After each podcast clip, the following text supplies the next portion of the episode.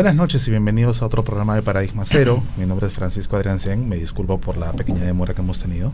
Ustedes saben que en un programa en vivo a veces hay un poco de problemas técnicos. Esta noche vamos a tratar el tema de Lima, Lima y todas sus leyendas, ¿no? Lima es una ciudad que se fundó en enero de 1535. Tenemos muchos años de historia y vamos a tratarlos en esta oportunidad. Me acompaña Pedro Noguchi. ¿Qué tal? Muy buenas noches. Emilio Drancián y Ricardo Marcelo en la mesa de control. Hola, buenas noches. Buenas noches. Eric Cortelesi. Hola, ¿qué tal? Buenas noches. Y nuestro invitado de lujo, David Pino. Buenas noches, gracias por la invitación y listo para conversar sobre los misterios de esta Lima virreinal. Muchas gracias David por aceptar nuestra invitación. David es un investigador histórico, él es el creador de las páginas Lima la Única y Lima Incógnita, ¿verdad? Sí, efectivamente, hace ya ocho años, diez años en realidad, creé un blog llamado Lima la Única. Y Lima Incógnita es un proyecto muy particular en el cual yo trato de recopilar historias eh, medio extrañas, ¿no? Basadas en muchos lugares de Lima. Genial. Eh, David, este, así como nació eh, ese interés para crear esta página que ahora creo que tiene como 120, más de 120 mil seguidores, ¿no? Sí, bueno, a mí el tema de la historia me ha gustado de niño. Nací y crecí en un barrio muy antiguo, el barrio de Monserrate, con esas casas antiguas y solares y plazas, en fin. Y por supuesto esas historias de, sobre todo en una época de apagones, en, que, en la que yo crezco, los 80, ¿no? Entonces la historia típica de los apagones era los fantasmas, de las sombras que veías. Entonces muy además, muy aparte del interés este histórico, también ese interés por estas historias también nace en mí. Yo el año 2007 creé un, creé un blog que le pongo como nombre Lima la Única. Mi intención principal es captar la atención de las personas y el interés por Lima desde la historia, basándose en el dicho de que no se quiere lo que no se conoce. Para, para que la gente pueda conocer y querer su ciudad, tiene que saber todas las historias que la rodean.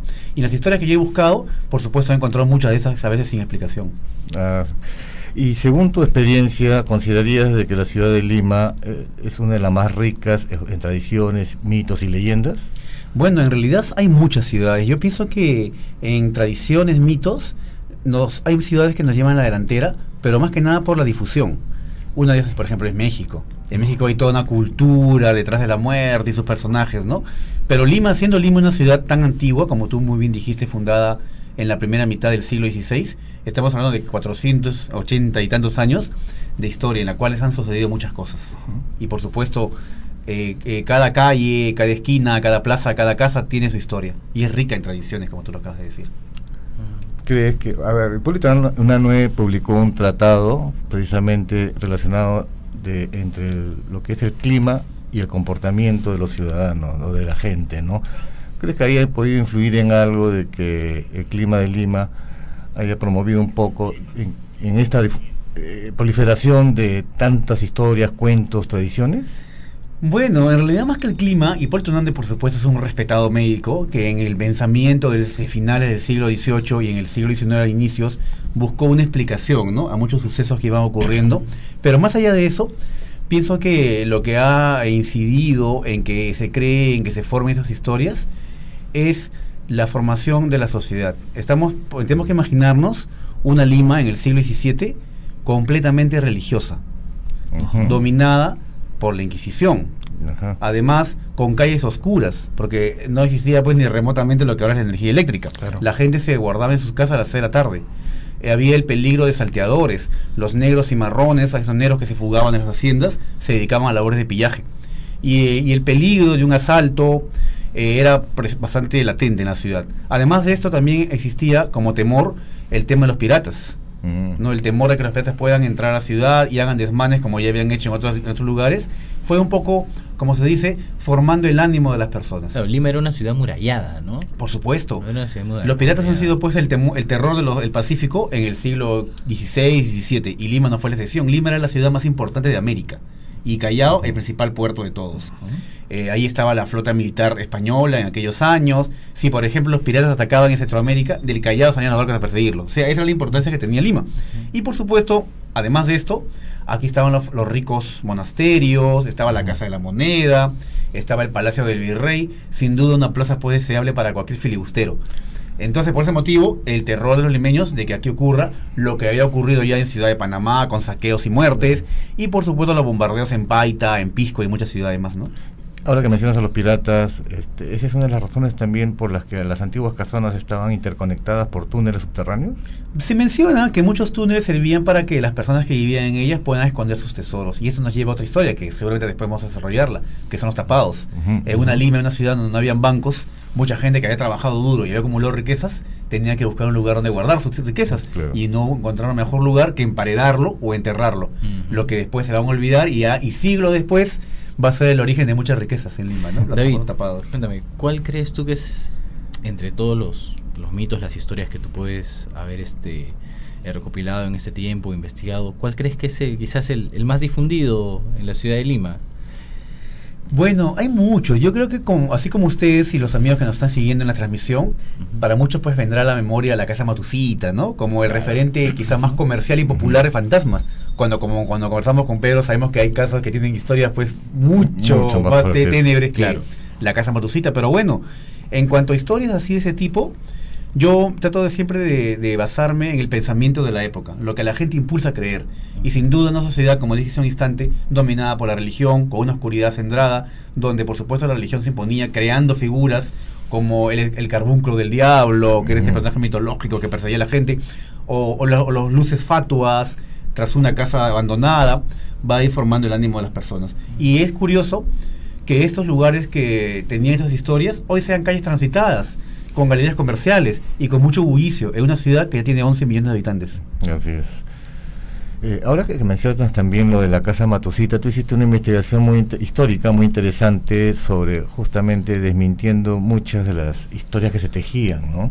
Sí, bueno, básicamente la investigación que hice fue acompañada también del testimonio de otras personas que habían eh, buscado en archivos, porque hay que entender que aquí muchas veces, muchas veces repetimos muchas cosas sin investigar y tanto repetir que he aceptado como cierto. Lo importante es investigar, buscar fuentes. La historia de la casa Matucita creo que todos la conocen, igual la mencionaremos. Cuenta la historia de una bruja que efectuaba pues rituales, que fue llevada a la Inquisición, Pervané de Herbaspa, creo que era el nombre de Herbaspa. ella, ¿no? Y que va a ser este quemada en la Inquisición. Luego la casa quedó con la maldición, que luego va a, a afectar a un grupo de japoneses allí que se van a matar entre todos. Pero sin embargo, no hay ningún registro en los archivos de la Inquisición que hable de una mujer llamada Peranera Baspa, que haya sido quemada en el siglo XVIII. No existe eso. Segundo, tampoco no hay ni noticia periodística que hable de un asesinato masivo de japoneses en la casa. En la casa. Así que esa casa en realidad es una casa construida eh, a principios del siglo XX, ya que por allí, por la avenida Wilson, el Girón Washington, que es muy cerca de allí, Afonso Ugarte, pasaba la muralla. Esa era la muralla de Lima. Y los terrenos en la muralla en aquella época eran, eran huertas. Entonces la historia que ahora sí sabemos es que de repente ha sido un invento cuando se ubica al frente la embajada norteamericana. Más o menos en esas épocas es donde Es, nace esa historia, supuesto, ¿no? en los años 60, 50 Sí. es donde nace esa historia. Y por supuesto este la prensa que se encargó ¿no? de, de- de difundirla como cierta con este entrevistador, Vilches Vera, que dice que entró a la casa y al final dijo que nunca final entró. Nunca entró. Sí. Nunca entró, pero en ese momento, pero en ese momento las cámaras y todo este, dijeron que había entrado. Hay también el caso de un candidato a la- una alcaldía, me contaron, ¿no? Que llevó su escalera y dijo, yo voy a entrar a la casa y entró y tampoco pues este, lo denunciaron al final, creo, ¿no? Por querer Por entrar. de propiedad privada. Por supuesto, ¿no? Eh, los dueños de la casa aparecieron hace poco, después de años se atrevieron a dar la cara, bueno, se animaron mejor dicho, a dar la cara. Y dijeron, pues, más bien que molesto de toda la historia, una casa de como de cualquier familia, donde ellos crecieron. Entonces creo que un mito derrumbado ahí. La casa hace poco ha sido demolida, el segundo piso. Sí. Se ha reconstruido La fachada nada más. la ¿no? fachada, así es, y el interior tiene, pues, bueno, material este de drywall, ¿no? Metálico, ¿no? Y tenía entendido que estaba en alquiler, pero ahí parece que a pesar de todo pesa todavía el, temor y nadie se atreve a alquilar. Nadie se atreve a alquilar Nadie se atreve a alquilar esa Matucita. casa. Pero la es comprensible, ¿no? De que los propietarios te traten de mm, atenuar un poco toda esa Claro, tradición. ¿no? lo que yo escuché es que, por supuesto, la casa era, eh, tenía un- estaba alquilada, no vivía nadie ahí, pero alguien pagaba el alquiler. Cuando se acabó el contrato, ellos obviamente se ven en necesidad de alquilarlo. ¿Quién pagaba el alquiler? Era la embajada de Estados Unidos.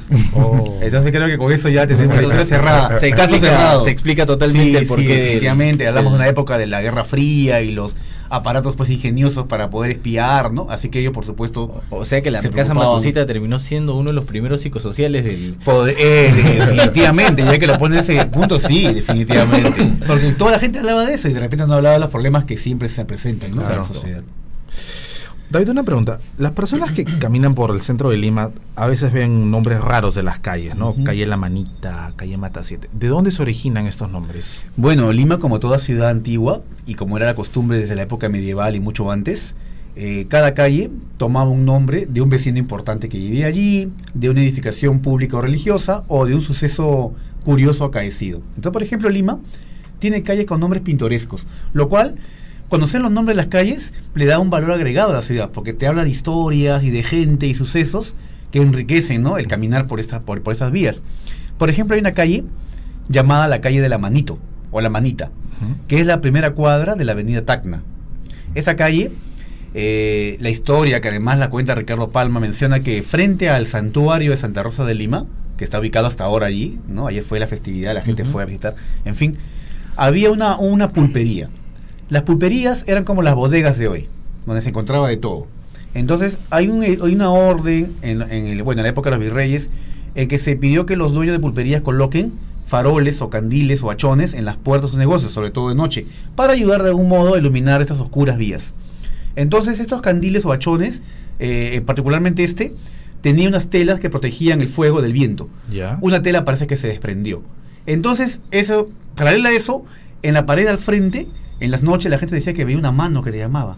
Una manito que te decía, ven, ven. Y la gente se aterrorizaba, pues. Imaginemos ese lugar Claro, en el siglo, en el época, siglo claro, XVII, ¿no? XVIII, O sea, oscura, el río cerca de allí. El imaginario cultural de la época era terrible. Entonces, hasta que alguien descubrió el entuerto. Dice que en realidad esa sombra que era la mano que llamaba era la tela que se había desprendido Claro. de la, del farol y que el viento la movía. Y era la forma de la mano que te llamaba. Como sea que fuere, a pesar que fue un, mi- un misterio descubierto, se quedó la calle con el nombre de la manito. Otro suceso, por ejemplo, que también nos han dejado nombres bastante pintorescos, es el de la calle de Mata 7. Ujú. ¿no? Ah. Una calle en los barrios altos, en la que cuenta la historia, unos eh, ladrones estaban haciendo un forado para entrar a robar en una casa. Una doméstica, ¿no? De la casa, una empleada, que se dice que es una morena fornida, ¿no? Se paró al otro lado de la pared.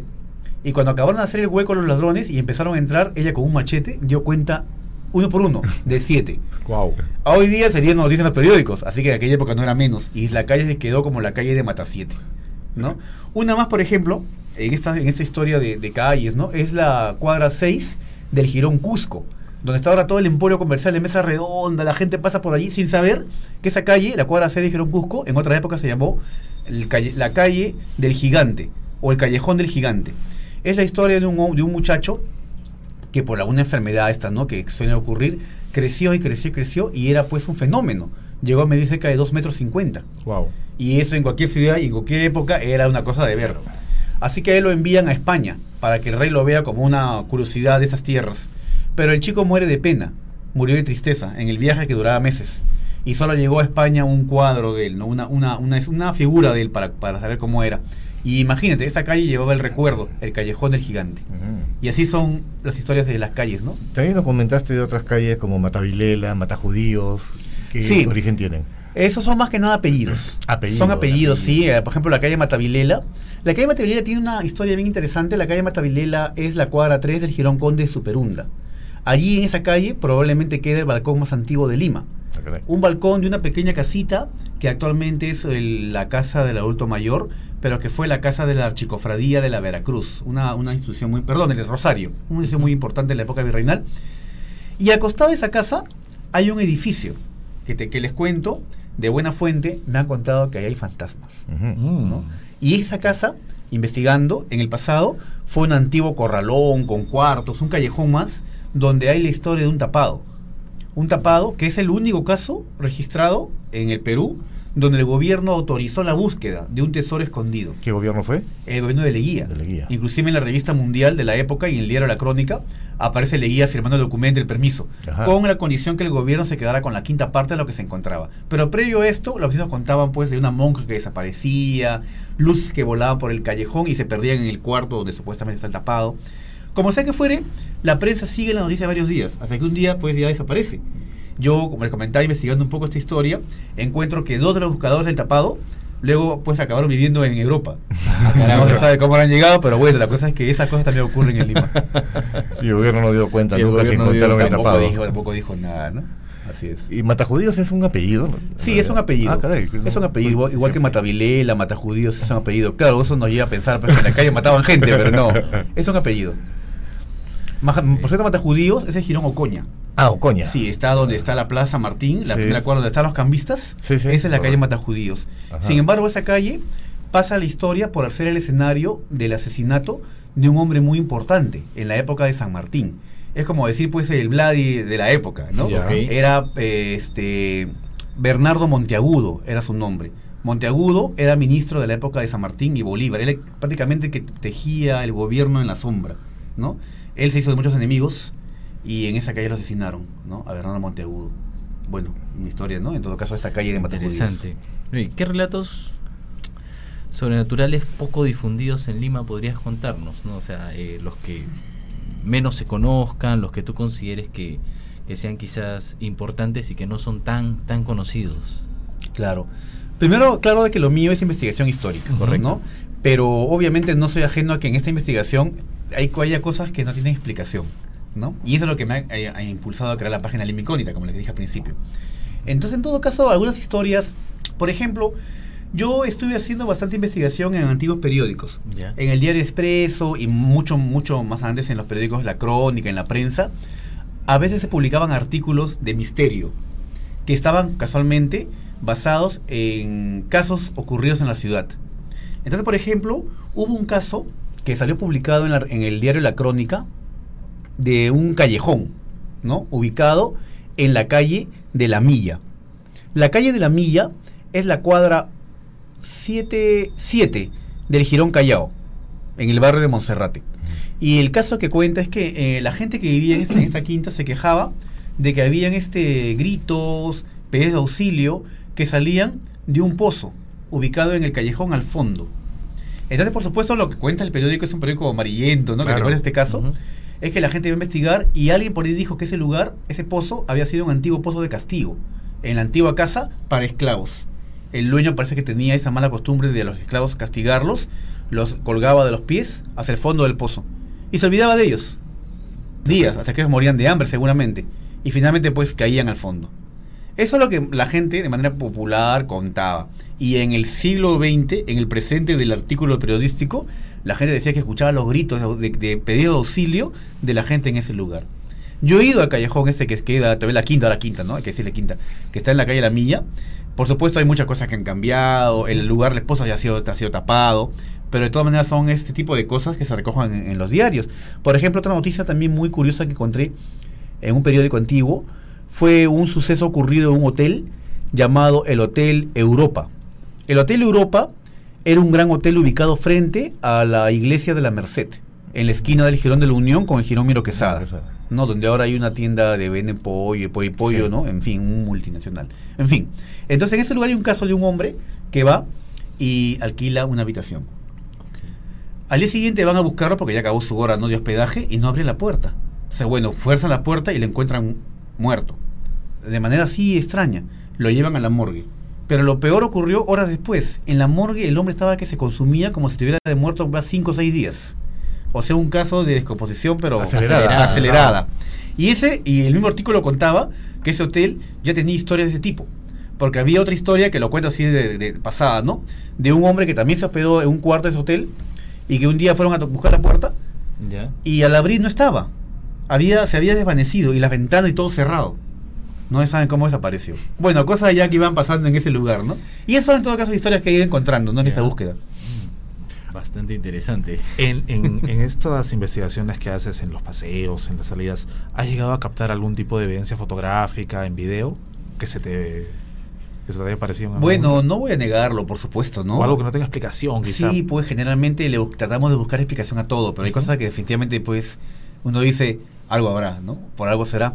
Por ejemplo, esto me ha ocurrido, no a mí necesariamente, pero a muchas personas en la Quinta Jeren y también en los paseos que he hecho al cementerio, de, noche sobre todo. Al ¿no? presbítero, maestro. Al presbítero.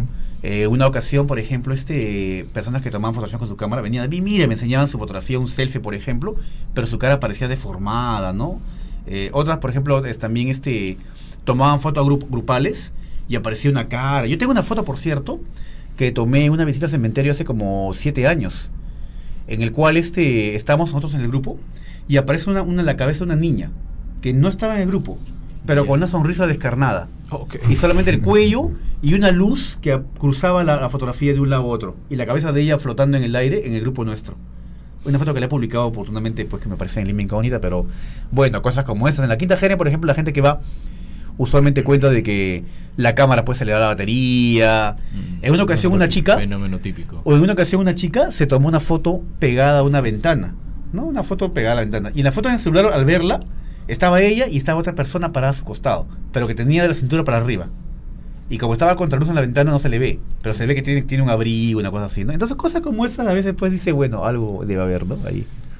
Nos comentaste una anécdota también en la Quinta Eren, ¿no? Cuando entraron y creo que empezaron a ocurrir otras cosas también sobrenaturales. Sí, en una de las jornadas de voluntariado que he hecho con estas personas que me acompañan, un saludo por ellos, por cierto, para ellos si están escuchando, seguro que sí. De hecho, sí, José Sí, Luis sí.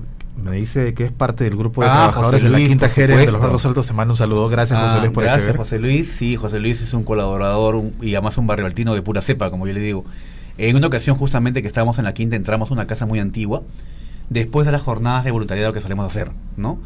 Entonces, eh, al entrar a la casa a explorar, porque hay muchas casas que están cerradas años, empezaron a ocurrir ciertos sucesos que a pesar de todo queremos, que quisimos buscar una explicación. Pero lo que no tuvo explicación ese mismo día fue ver una ventana que vibraba sola, como si alguien la golpeara de afuera, y una puerta que se azotaba de un lado a otro, de la nada. Así que, vuelvo a decirlo, algo, algo debe haber. debe haber- Son algo esas puertas antiguas, pesadas, que no deberían moverse con el viento Algo. tampoco. Una ocasión, por ejemplo, que me ocurrió también en la quinta, que yo lo cuento en los paseos que a veces realizo allí, ¿no? A algunas personas que le interesa el tema, fue cuando eh, llegué a la quinta con un grupo de investigadores de esos temas, ¿no? Y sacaron un aparato, este que se llama Frambox, que ustedes conocen muy bien seguramente, que capta los sonidos y las voces. Entonces, en unas casas, cuando lo aprendieron, preguntaban por mi nombre. En una casa particularmente estábamos ahí reunidos con el Frambox Ok. y, y yo llegué a escuchar que dijeron, quiero hablar con David. Entonces, oye David, yo estaba ya media cuadra, por supuesto, fui corriendo, ¿no? No, hey, quiero contigo. No, ahí nomás le dije, ¿no? Pero que, bueno, me dijeron que como yo voy siempre, me, ya me conocen, que me piden un favor. Todavía por ahora vamos a dejarlo ahí, que están by. Y luego en varios lugares sí escuchábamos voces, cosas, como vuelvo a repetir, independientemente de la gente que crea o no crea, son cosas que están, ¿no?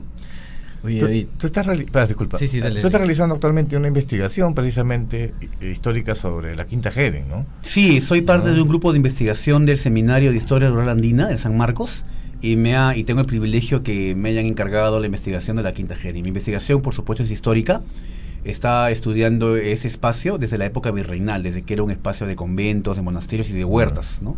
Entonces hemos, inclusive me pasa que te compartí un momento Sí, sí. hemos encontrado cosas pues que, que le van dando un valor agregado a la historia de lo que ahora es la quinta, ¿no? Calles que han desaparecido, casas que han existido en medio de la huerta, que ahora no están, y cosas como esas. Y algo que puedas desmitificar en base a esta investigación que estás haciendo Sobre la quinta. sobre la quinta, sobre las historias que tejieron. Me parece que comentaste algo sobre que Kisutani no se mató como muchos. Ah, bueno, creen, claro, ¿no? en la historia del siglo XX ya de la Quinta Jere, una historia recurrente que seguramente los amigos van a encontrar en internet, ¿no? Porque es súper famosa, es el suicidio de Seiguma Kisutani, este japonés, empresario, acaudalado, que se quita la vida en, la, en su casa de la Quinta, pero no se suicida pues como uno piensa, pu- puede creer habitualmente, un disparo, ¿no? O ahorcándose, sino él recurre a un ritual llamado el seppuku, ¿no? Que es un ritual de honor japonés, en el cual él se viste con un traje ceremonial, se envuelve las manos con papel de arroz porque no puede tocar la sangre, y según el ritual él debería hacerse un, un corte en el, en el vientre con una katana corta,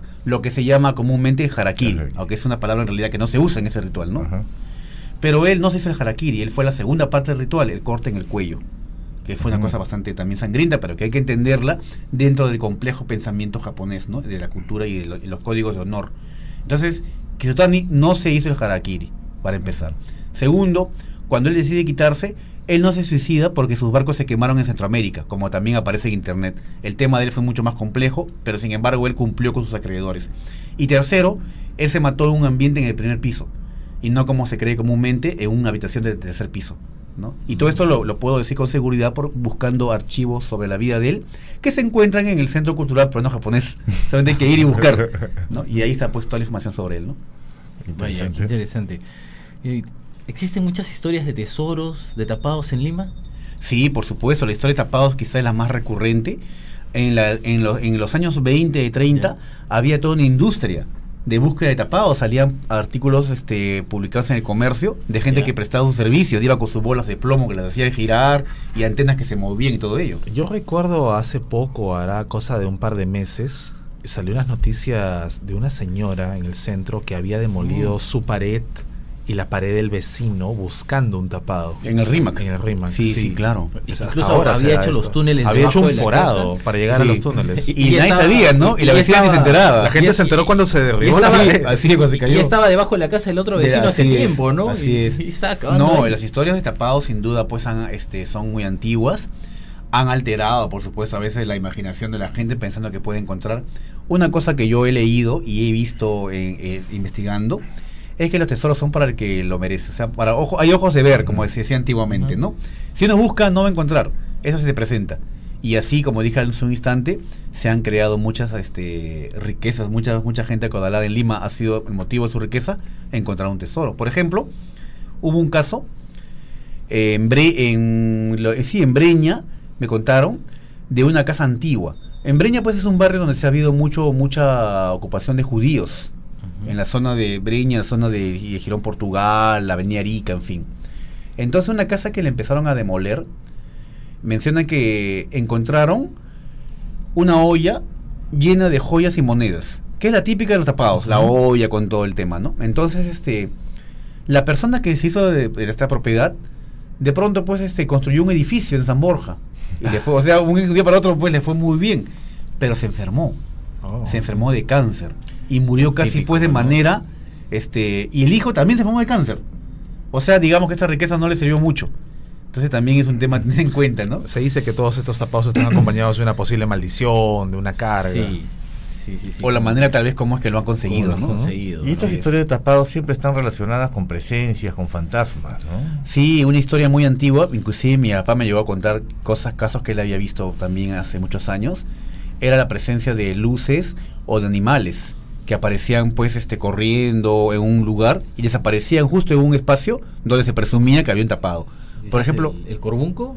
no, no, esas son- no, no. ese caluco es otro que vamos a hablar después. Ya. Pero en realidad estas historias más bien tienen que ver con animales domésticos. Por ejemplo, una tía muy mayor me contó que en la casa de ella aparecían una hilera de patitos de, de plumaje negro que iban así caminando en la oscuridad y desaparecían en un ángulo de un salón, que, en un ambiente que tenía abandonado.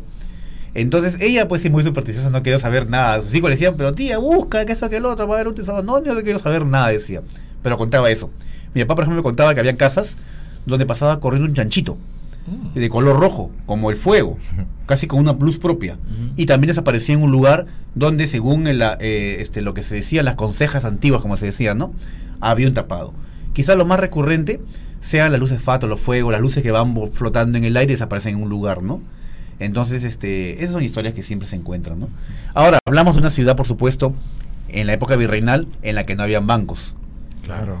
y el terror de que los piratas no Eh, ingresen a la ciudad y se hagan de las riquezas de las que mucha gente con mucho esfuerzo había conseguido era pues recurrente. Entonces qué hacía la gente lo emparedaba eh, lo- no su tesoro o lo, o lo enterraba pasaba el tiempo se moría nadie sabía y 200 años después Aparece. alguien se lo encontraba y era un nuevo rico en Lima y bueno esas historias se han dado ¿no? Todavía hay tesoros ocultos en Hay con toda tesoros. seguridad con toda seguridad sí El amigo José Enrique nos escribe, un saludo para él. eh, la él pregunta por la ubicación del primer cementerio de Lima en la época de la colonia.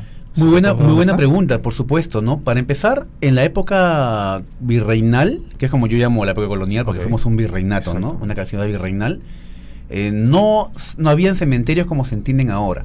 A la gente se le enterraba en criptas, Criptas. en espacios subterráneos o bóvedas, debajo de los templos o de las capillas de templo. Pero hay que agregar a esto que a la gente que se enterraba era la gente que tenía dinero, que podían, por supuesto, ser benefactores o solventar el mantenimiento de la capilla. Por tanto, tenían el privilegio de ser enterrados allí. El grueso de la población era enterrada en fosas comunes, que se ubicaban en los hospitales. Entonces, respondiendo puntualmente a la pregunta del amigo, los primeros cementerios de Lima eran o estaban en los hospitales. Y los hospitales se ubicaban mayormente en los barrios altos.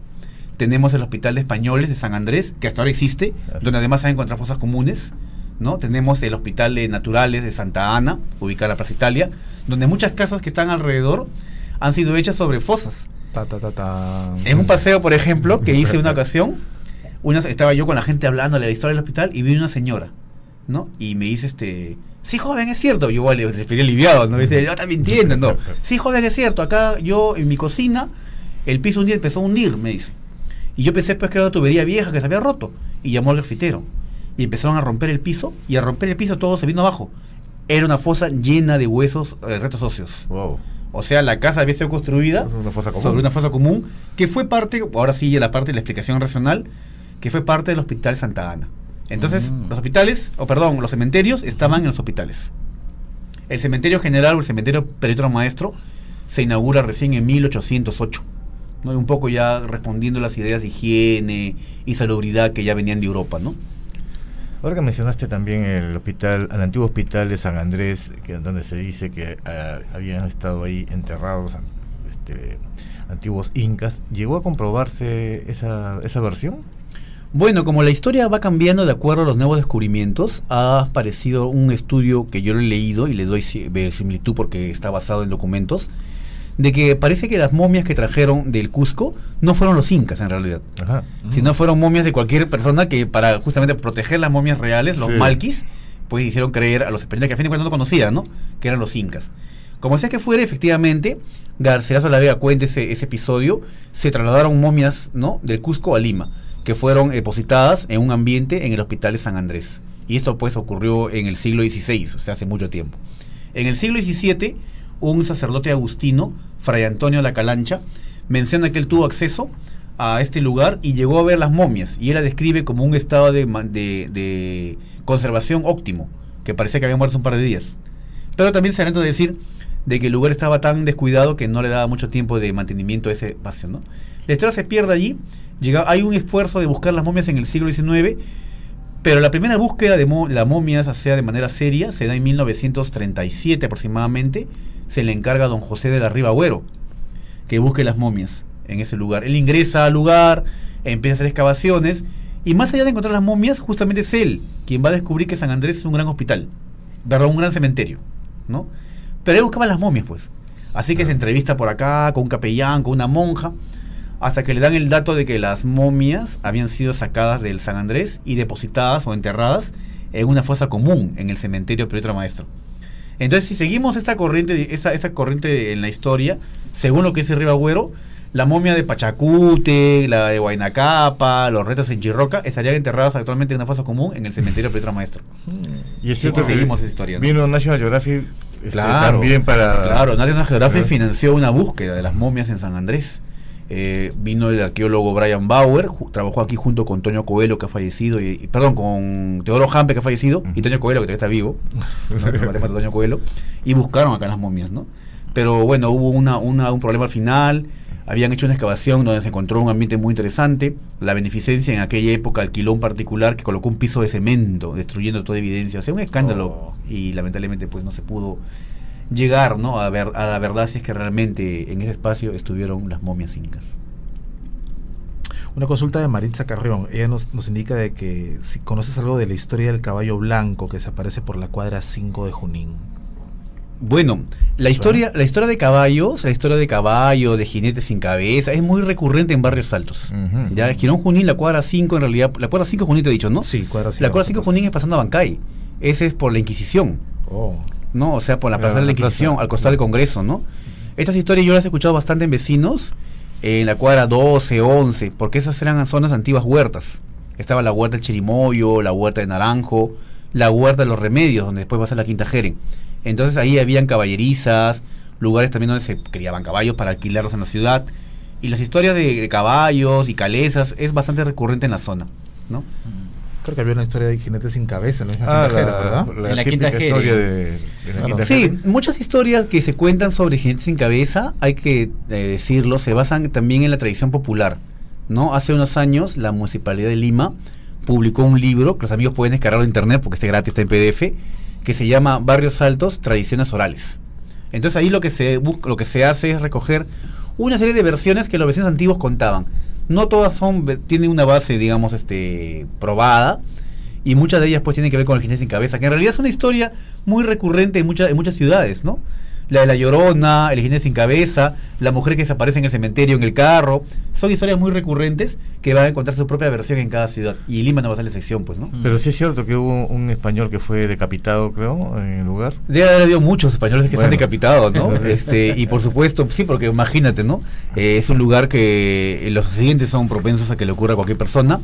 Y seguramente este, una de estas historias ha sido la que se ha tomado para hablar de un jinete que por dar sus hueles y fastidia a la gente, ¿no? en las noches de apagón. El apagón, por ejemplo, en los 80, como empecé Sí. contando, fue un terreno fértil para estas historias, ¿no? Sí. bastante, uno no sabía qué hacer, pues, porque no había ni radio, entonces empezaba a contar historias. Y yo que he vivido en un barrio antiguo como Monserrate, pues con los amigos conversábamos eso, ¿no? De los duendes, también una historia muy recurrente. Duendes en Lima. Los duendes, por supuesto, por ejemplo, en la casa de San Martín de Porras, que queda en la cuadra 5 de Girón Callao, la calle de Espíritu Santo, había la historia de los duendes que tiraban piedras. Acostada en la calle de San Martín, yo tenía un amigo que se llama Rafael, no sé si está en línea, bueno, ojalá que esté. Un saludo para Rafa. Él vivía acostado y él siempre me contaba en su casa, éramos niños pues de 11 años, conversábamos estas cosas, que tiraban piedras de la San Martín y la gente decía eran los duendes, son los duendes, ¿no? Y eso, me acuerdo, conversábamos ahí a la luz de la luna, sentados en una pileta de piedra, ¿no? En la época de los apagones. Yo estuve viendo en uno de tus artículos antiguos de Lima, la Lima Incógnita, ¿no? Sí. Ahí relataste un caso muy interesante de una aparición eh, en Barranco ante una multitud. Ah, que sí. duró no sé cuántos minutos Sí. y la multitud crecía, crecía. ¿Cómo Sí. es? Esa historia en realidad la tomé de, de una crónica que escribe José Antonio del Busto. José Antonio del Busto es un cronista, un historiador, para empezar, ¿no? Muy renombrado, y también un cronista barranquino, porque él es de Barranco. Él cuenta de que en una ocasión, en una, en una casa barranquina, aparece en el techo una sombra que, que tenía un halo blanco que lo agitaba en el aire, era una noche de, oscuridad. Toda la gente se empieza a golpar para ver qué cosa era esto, y la sombra seguía el techo. No faltó un mataperro pues, con su onda, empezaba a tirarle pues piedras. Y, y ante la ante el, ante el- la sorpresa de la gente, las piedras parecían atravesar el cuerpo. Entonces ya el pánico general, cada vez más venía más gente a ver y seguía ahí la sombra dando como dando saltos en el techo de la casa esta abandonada. Cuando se dieron cuenta, habían robado, habían asaltado a una cuadra de allí. Como toda la gente fue a ver, Claro. muchas casas quedaron desocupadas y los rateros aprovecharon para meterse a robar. Así que al final, digamos, es la historia de que en realidad no era, sino era un poco aprovecharse de la superstición de la gente con ese tipo de historias. Por ahí han comentado Catalina Huanca, el tesoro. El famoso tesoro de Catalina Sí, Huanca. también es otra otra otra historia, una tradición eh, muy simpática, por supuesto, nos evoca a una época de riqueza en los incas y los herederos, ¿no? La Catalina Huanca, heredera, pues toda esa riqueza, se dice que ella se quedó con una buena porción del tesoro que estaba destinado al pago de la captura de Atahualpa y que por supuesto fue escondido en una zona de los cerros del Agustino, ¿no? Es más, el Sánchez Cerro, el presidente Sánchez Cerro, ordenó una búsqueda de los tesoros de Catalina Huanca en Sánchez Cerro y se hicieron túneles. Como sea que fuere, Sánchez Cerro muere de mala manera y mucha gente adujo eso que era una maldición, ¿no? Por haber querido Por buscar haber tesoros que no eran de él, sino una cosa así, ¿no? Eh, sí, efectivamente, hasta hace poco inclusive estuve tuve conocimiento de que mucha gente entraba a- o quería entrar a esas, esas cuevas, pero que muchas veces pues, no tenían salida, se perdían. En, el te- en el, la idea de que todavía ahí se guardan los tesoros de Catalina De Huanca. Catalina Huanca. Aquí Andrés. Lazo nos eh, te envió una pregunta. Dice si sabes algo sobre la procesión de decapitados en el Girón Trujillo. Wow. Las procesiones de, de- de frailes, ya sea decapitados o procesión de personas sin rostro, es muy recurrente también, ¿no? La cultura mexicana también tiene historias de penitentes y de decapitados, por si acaso. ¿no? Entonces, no es raro que en estos antiguos barrios se hayan empezado a contar estas historias que han sido adaptadas o acriolladas a nuestra cultura. La procesión de decapitados o la procesión de penitentes o la procesión también de frailes este, descarnados es algo muy común. Esto me recuerda básicamente, si- en realidad no he escuchado esto que me está preguntando, te soy franco, pero sí me recuerda a otra procesión, que es la procesión de ánimas de San Agustín, en la cual luego de un proceso en el que un agustino muere en la Inquisición, el oidor es acusado por los frailes, al ver que la puerta de San Agustín, que está en la cuadra 2 de Igirónica, se abren a la medianoche. Y sale pues un grupo de frailes llevando unas ceras y cantando cánticos sacros, misereres, ¿no? Muy, muy solemnes. Él dice, ¿qué procesión es esta? Y se queda mirando y ve que los frailes venían pues justamente a donde vivía él y se paran debajo de su ventana. Levantan la mirada y él los ve también y uno y al levantar la mirada ve que no tenían rostro, estaban descarnados, eran eran calaveras, ¿no? Eran ánimas. Uno de ellos le dice, pues no, tú por tu obstinación has enviado la muerte a nuestro hermano, ahora también tú pagarás. Y bueno, el hombre se desmaye. Entonces, cosas como estas, como repito, son historias recurrentes que se dan en los barrios antiguos y, y eh, Rima no es la excepción, sin duda. ¿no? Muy similar al, al tema este de la Santa Compañía, ¿no? Como que se, fue una culturización ahí. ¿no? Exacto, nada, eso es lo, es lo que estaba diciendo. La Santa Compañía que es mexicana, no que es eh, también Sí. centroamericana, va a tener acá sus referentes, ¿no? Y yo pienso que también esto es justamente por los viajeros que venían y que por supuesto insertaban el temor en la sociedad. Un temor, ¿no? Para que la gente pues se golpee el pecho y, Ujú. y exista pues estas estas estas misas de para los para los la- el sufragio de las almas del, del, del purgatorio, en fin, ¿no? Cosas Como- que se iban como una herramienta de, de manipulación. Podría ser, sí, de- definitivamente, ¿no? Porque cada época tiene, hay que entender las cosas como en la mente de la época que ocurrieron, ¿no? Y esto puede ser algo recurrente. Sí, ¿no? porque ahora que mencionas, por ejemplo, casos eh, mexicanos, a nivel latinoamericano tenemos varios fantasmas en común, caso de la viuda negra, la Sí, llorona, efectivamente. la chica que dejó su, su casaca prestada, es- Sí. es, típico, ¿no? En varios de los países es. con ligeras variantes. La O está, o dama es- de blanco o también. está también el caso, por ejemplo, del hombre que conoce a una mujer en la calle y se enamora de ella y todo sea él, ella la, pues le coquetea, ¿no? Y se van a su casa, de ella supuestamente, donde pues ahí se besan, en fin. Y cuando él se queda dormido al despertar, está en una casa abandonada, el almohada es, es una- es un adobe, ¿no? Y sale aterrorizado.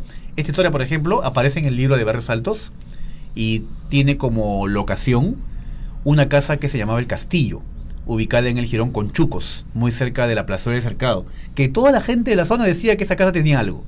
La casa hoy no existe, ha sido demolida, pero una casa muy antigua, con un mirador muy, muy espectacular, que también había pues tenido sus historias así fantasmales. Sí, sí.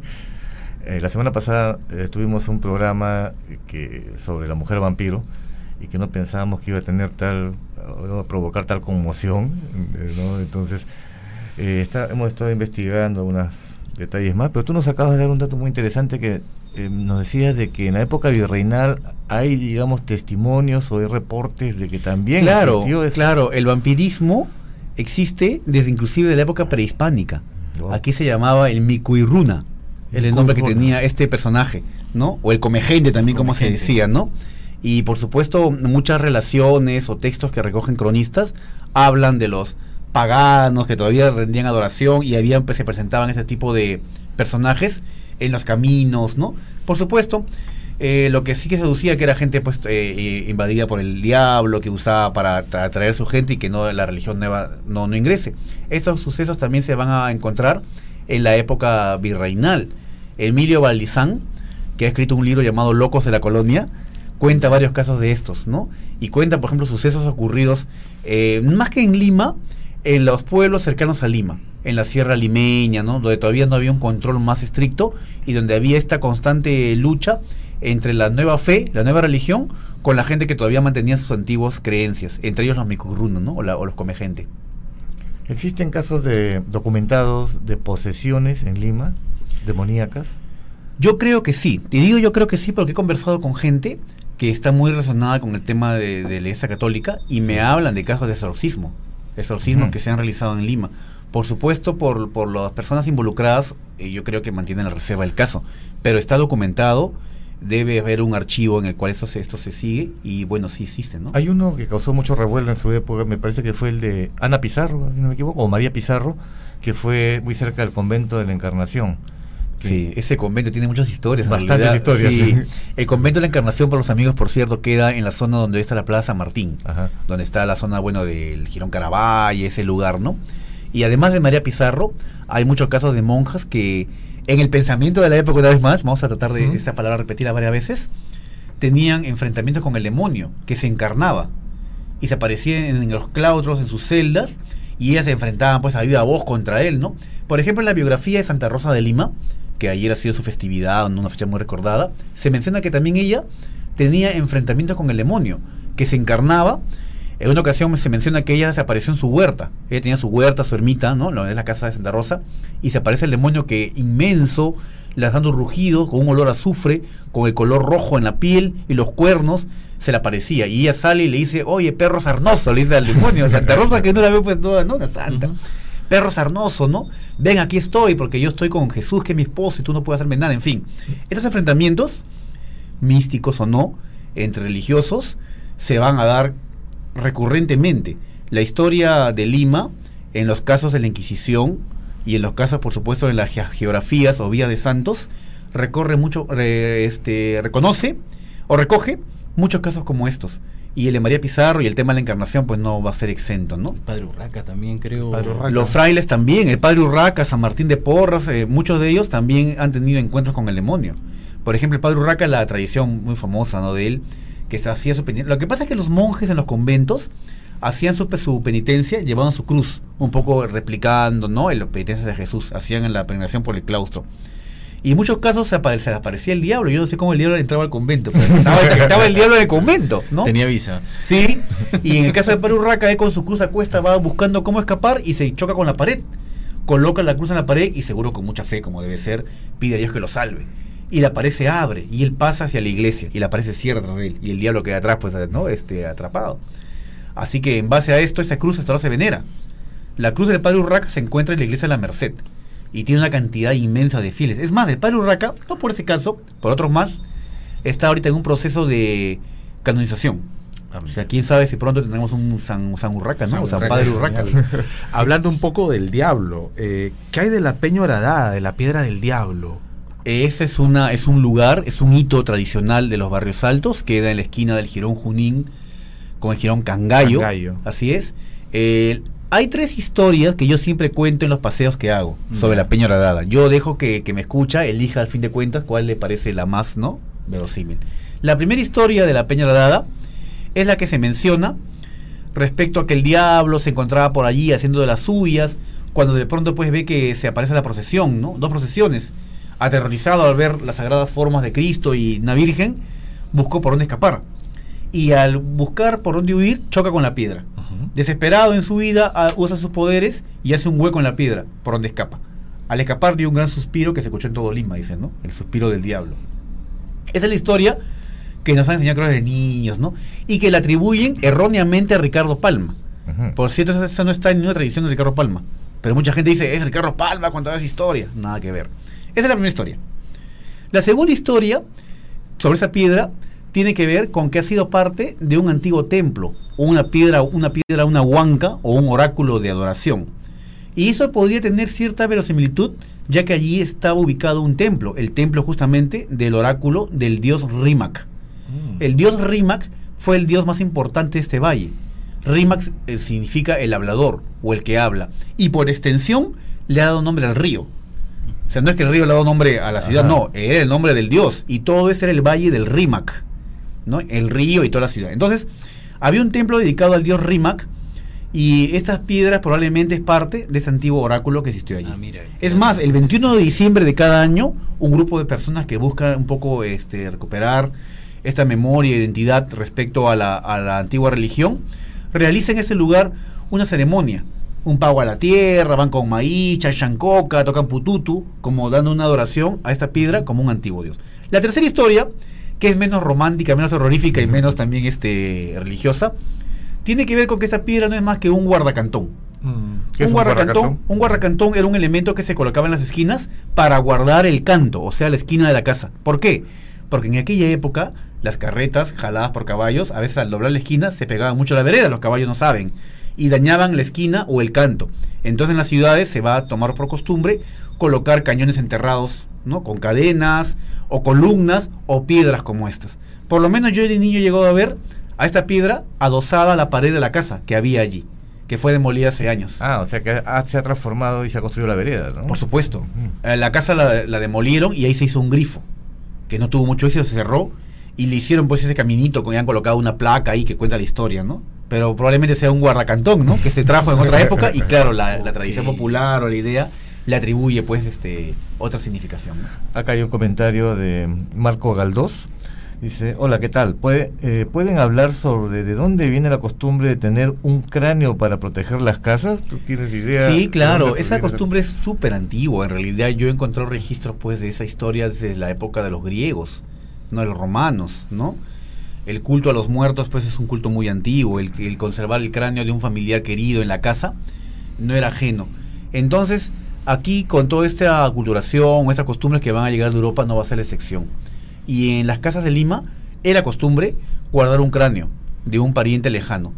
Al final tú no sabes si es un cráneo de mujer o hombre, pero se va a llamar Juanito Pepito, ¿no? Con su vela, ¿no? Y en muchos casos servía para proteger la casa de los ladrones, los delincuentes, ¿no? Esa es la historia. Y de ahí nacen otras historias ya sobrenaturales no, que definitivamente, ¿no? escuchan fiestas donde no hay Así o es. movimiento en la casa, ¿no? Que se le atribuyen, atribuyen al al cráneo. cráneo, sí, sí. Sí. Pero para, para Marco Galdós, un saludo, gracias por la pregunta, Marco. En realidad es una, este, una costumbre que se da en muchos países y viene de Europa y es muy antigua, en realidad. Hablando de- Protección es básicamente. Protección, protección. Hablando de esqueletos, eh, recuerdo, había unos esqueletos que salieron en la quinta de Girón Huánuco.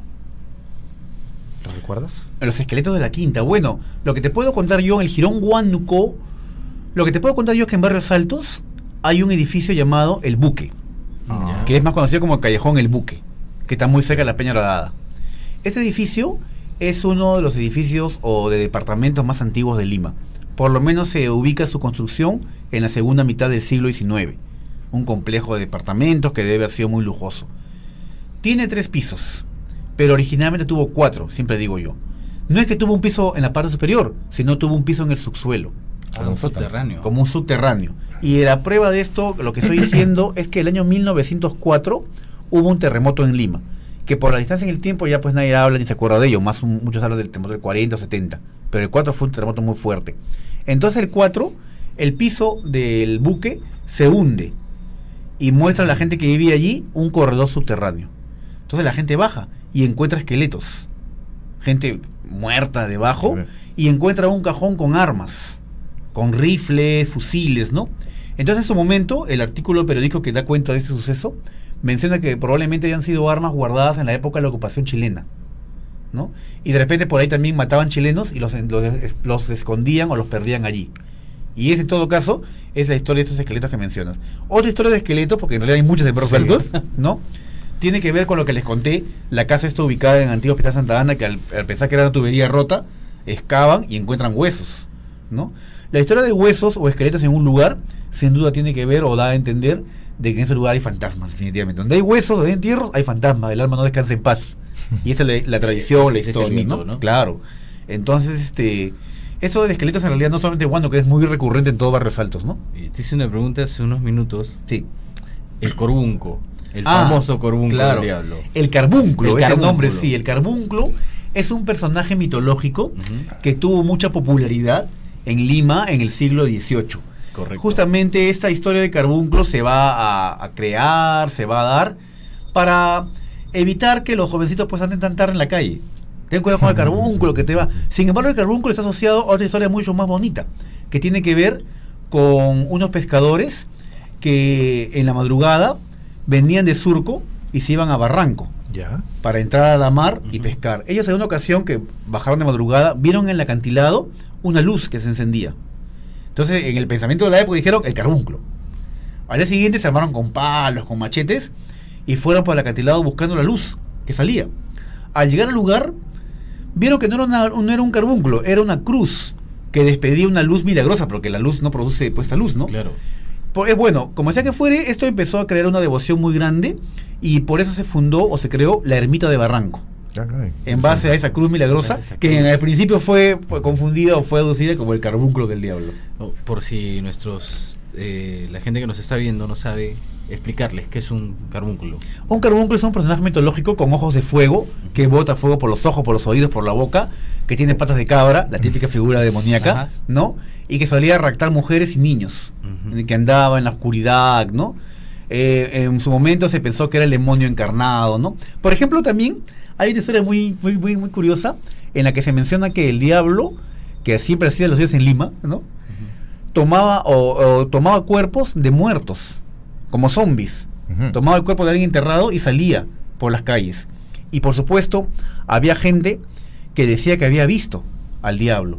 Otros decían que lo habían soñado con esta figura tipo zombie, ¿no? Que caminaba por las calles de la ciudad de los reyes. Entonces hubo una, un- un- una orden de arzobispal que prohibía a la gente soñar. ¿Ya? Que prohibía soñar hasta que se descubra, ¿no? El origen de este demonio y había que, había que exorcizarlo y todo el tema, ¿no? Pero eso está, o sea, es muy, muy Está curioso. ¿no? prohibido que sueñes. Sí, para que, para que el diablo no entre tus sueños y por supuesto robe tu alma. Qué que, era, miedo. que era la idea, ¿no? De la época. Eh, no me has dejado con, con la boca abierta de, de esa orden. Eh, David, muchas gracias por, por venir. Ya estamos cerca de la hora. Por favor, a las personas que nos ven, ¿dónde pueden encontrar tus páginas? Bueno, primero invitarlos a que sigan la página de Lima la Única, que Pedro la presentó al inicio, una página que con mucho cariño la llevo ya hace ya ocho años. El blog también de Lima la Única, donde publico historias mi- mis investigaciones que hago sobre Lima. Paralelamente a esto, una afición y por lo cual yo agradezco que me hayan invitado hoy día, tengo la página Lima Incógnita, en la que, aunque ahorita está un poquito parada, pero con fe la gente voy a seguir publicando más cosas. Tengo muchas historias publicadas allí basadas en casas y en espacios limeños, ¿no? Historias que me mandan, otras que encuentro en la prensa, las publico. Y aparte de eso, invitarlos también a mis actividades que hago cada semana. Tengo un espacio llamado Paseos Históricos por Lima. Cada semana me voy a Barrios Altos, a Monserrate, al Rima, a conocer la historia de Lima, porque no se quiere lo que no se conoce y a Lima hay que conocerla. Claro, como nos has contado, hay miles de historias. eh, mucha gente no conoce la historia de Lima realmente. Yo tampoco no conozco la historia de Lima. Encantado, están invitados ustedes cuando gusten a los recorridos que hacemos. Muchas gracias, David. Muchas gracias. A ustedes por la invitación. Gracias, gracias. David. Gracias, Eric. Correcto. Gracias, David. Gracias. Gracias, Pedro. Muchas gracias también. Emilio, Ricardo, gracias. Gracias. Y gracias a todos los que nos ven. Nos vemos el próximo viernes a las 9 pm.